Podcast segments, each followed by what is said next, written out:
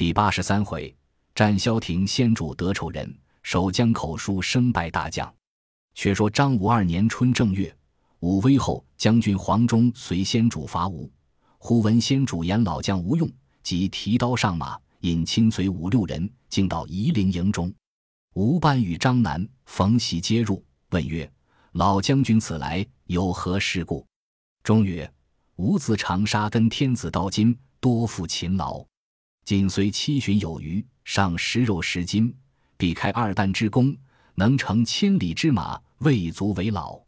昨日主上言吾等老迈无用，故来此与东吴交锋，看吾斩将，老也不老。正言间，忽报吴兵前部已到，哨马临营。钟愤然而起，出帐上马。冯喜等劝曰：“老将军且休轻进。”钟不听，纵马而去。吴班令冯习引兵助战，终在吴军阵前勒马横刀，单落先锋潘璋交战。张引不将史记出马，即七中年老挺枪出战，斗不三合，被中一刀斩于马下。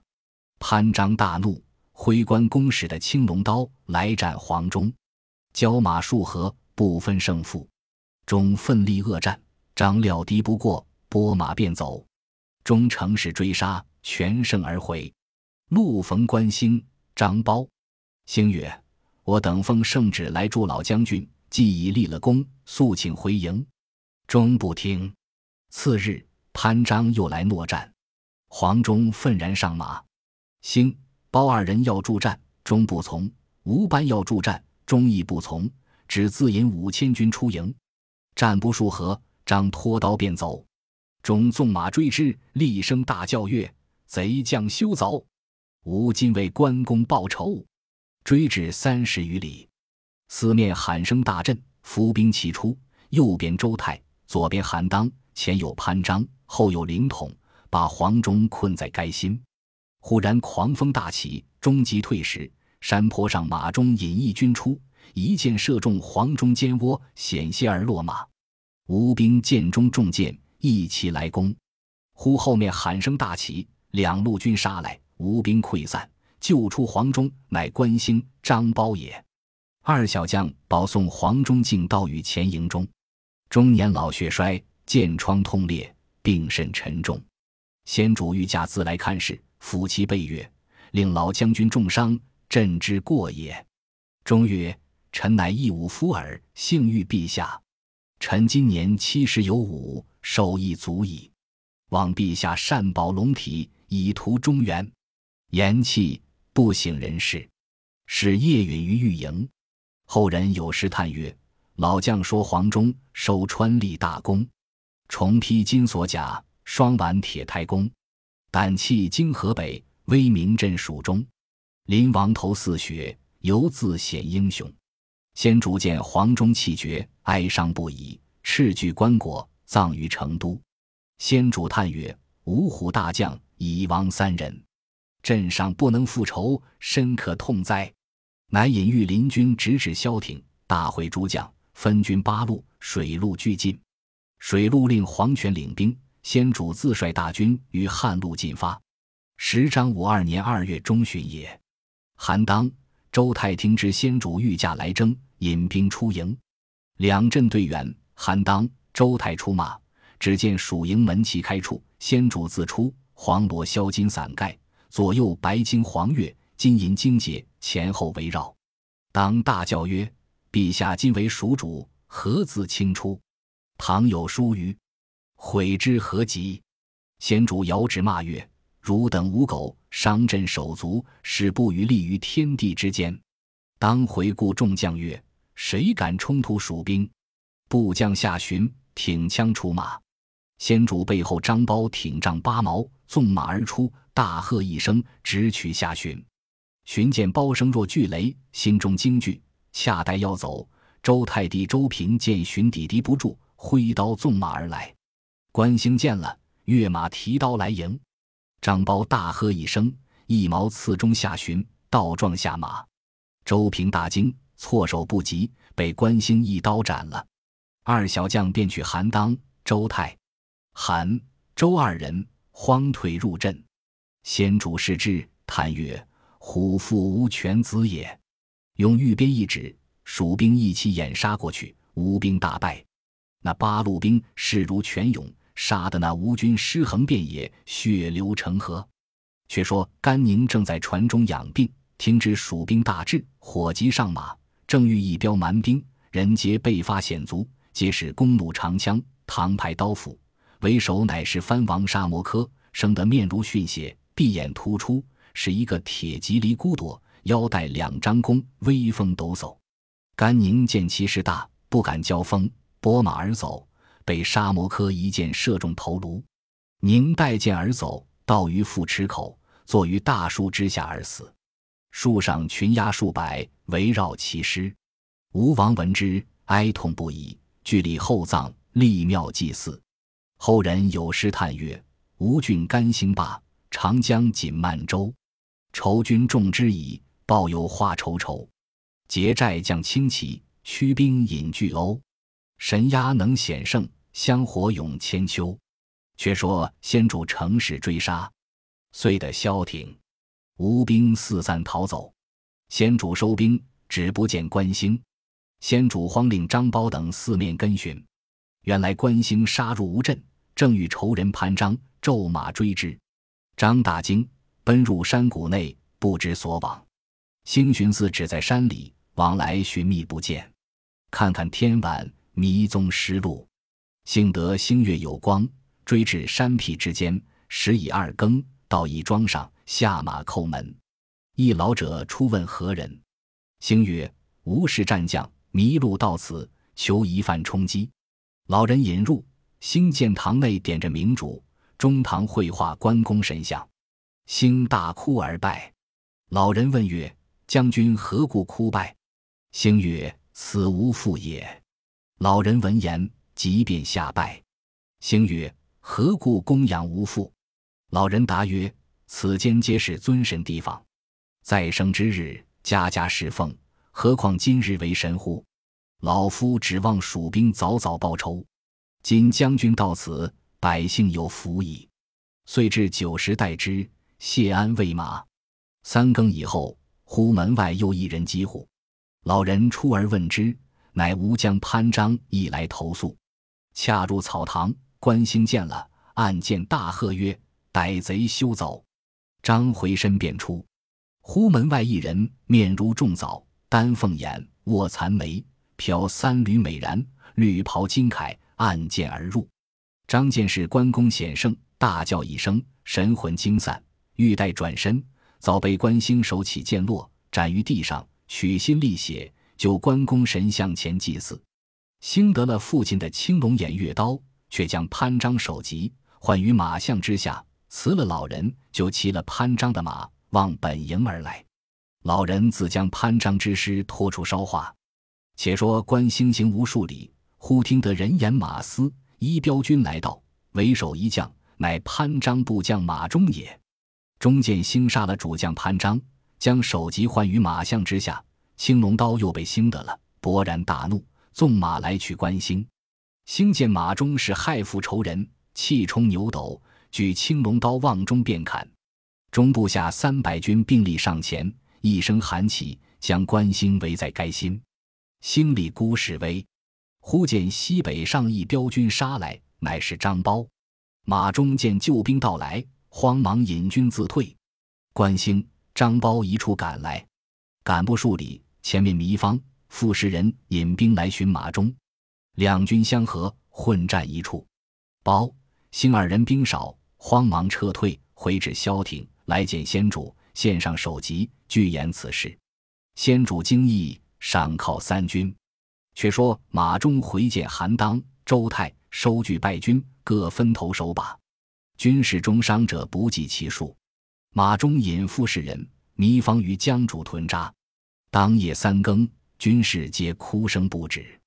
糜芳暗听之，有一伙军言曰：“我等皆是荆州之兵，被吕蒙诡计，送了主公性命。今刘皇叔御驾亲征，东吴早晚休矣。所恨者，糜芳、傅士仁也。我等何不杀死二贼，去蜀营投降？功劳不小。”又一伙军言曰：“不要性急，等个空儿便就下手。”糜芳听毕，大惊，遂与傅士仁商议曰：“军心变动，我二人性命难保。今蜀主所恨者马忠耳，何不杀了他，将首级去献蜀主，告称我等不得已而降吴，今之御驾前来，特地一迎请罪。”人曰：“不可，去必有祸。”方曰：“蜀主宽仁厚德，母今阿斗太子是我外甥，彼但念我国戚之情。”必不肯加害，二人计较已定，先备了马。三更时分，入帐刺杀马忠，将首级割了。二人带数十骑，径投萧亭而来。俘虏军人先引荐张南、冯习，据说其事。次日到御营中来见先主，献上马忠首级，哭告于前曰：“臣等实无反心，被吕蒙诡计，称言关公已亡，撞开城门，臣等不得已而降。”今闻圣驾前来，特杀此贼，以雪陛下之恨，扶起陛下恕臣等之罪。先主大怒曰：“朕自离成都许多时，你两个如何不来请罪？今日示威，故来巧言，欲全性命。朕若饶你，至九泉之下，有何面目见关公乎？”言讫，令关兴在御营中设关公灵位。先主亲捧马忠首级，一前祭祀，又令关兴将糜芳、傅士仁剥去衣服，跪于灵前，亲自用刀剐之，以祭关公。呼张苞上帐哭拜于前曰：“二伯父仇人皆以诛戮，臣父冤仇，何日可报？”先主曰：“贤侄勿忧，朕当削平江南，杀尽吴狗，勿侵二贼，与汝亲自海之，以祭汝父。”包泣谢而退。此时先主威声大振，江南之人尽皆胆裂，日夜嚎哭。韩当、周泰大惊，急奏吴王，具言糜芳、傅士仁杀了马忠，许归蜀地，亦被蜀地杀了。孙权心切，遂聚文武商议，不知奏曰：“蜀主所恨者，乃吕蒙、潘璋、马忠、糜芳、傅士仁也。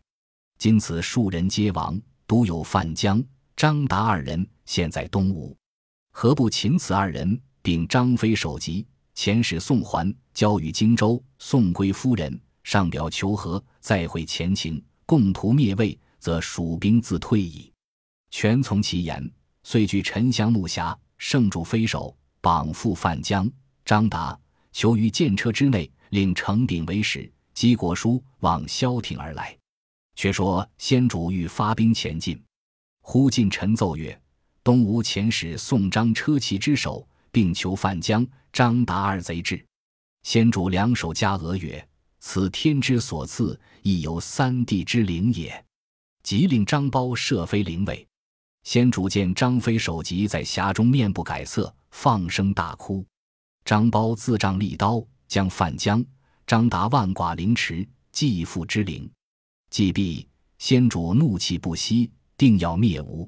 马良奏曰：“仇人尽戳，其恨可雪矣。”吴大夫程秉到此，欲还荆州，送回夫人，永结盟好，共图灭魏，伏后圣旨。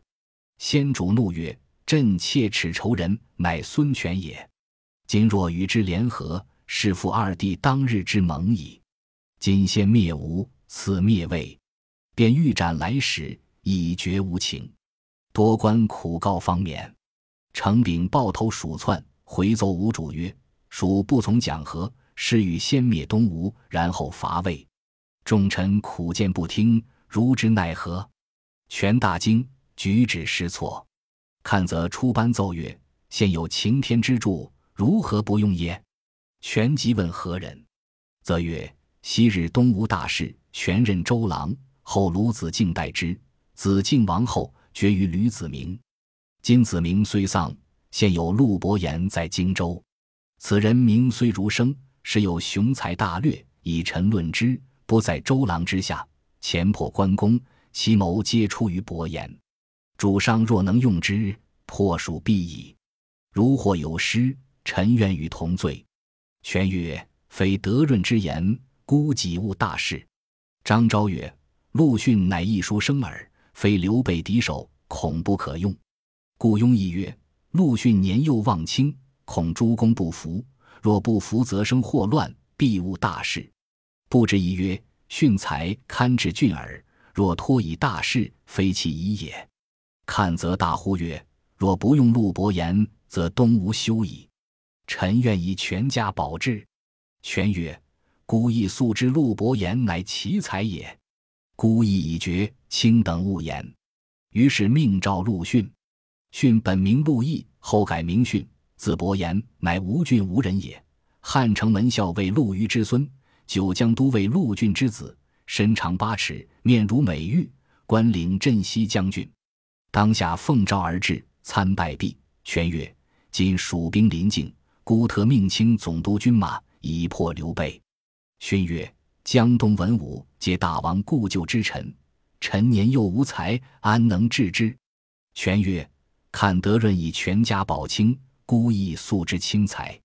今拜卿为大都督，卿勿推辞。勋曰：“倘文武不服，何如？”全取所佩剑与之曰：“如有不听号令者，先斩后奏。”勋曰：“何蒙重托，敢不拜命？但启大王于来日汇聚众官，然后赐臣。”看则曰：“古之命将，必主谭会众，赐白毛黄钺。”印绶兵符，然后威行令速。今大王宜遵此礼，择日筑坛，拜伯言为大都督，假节钺，则众人自无不服矣。权从之，命人连夜筑坛完备，大会百官，请陆逊登坛，拜为大都督，又护军镇西将军，晋封楼侯，赐以宝剑印绶，令掌六郡八十一州，兼荆楚诸路军马。吴王主之曰：“捆以内。”孤主之，捆以外，将军治之。勋领命下坛，令徐盛、丁奉为护卫，即日出师，一面调诸路军马，水陆并进。文书到萧亭，韩当、周泰大惊曰：“主上如何以一书生总兵耶？”比及训至，众皆不服。训声仗义士，众人勉强参和。训曰：“主上命吾为大将，督军破蜀，军有常法。”公等各宜遵守，违者王法无亲，勿致后悔。众皆默然。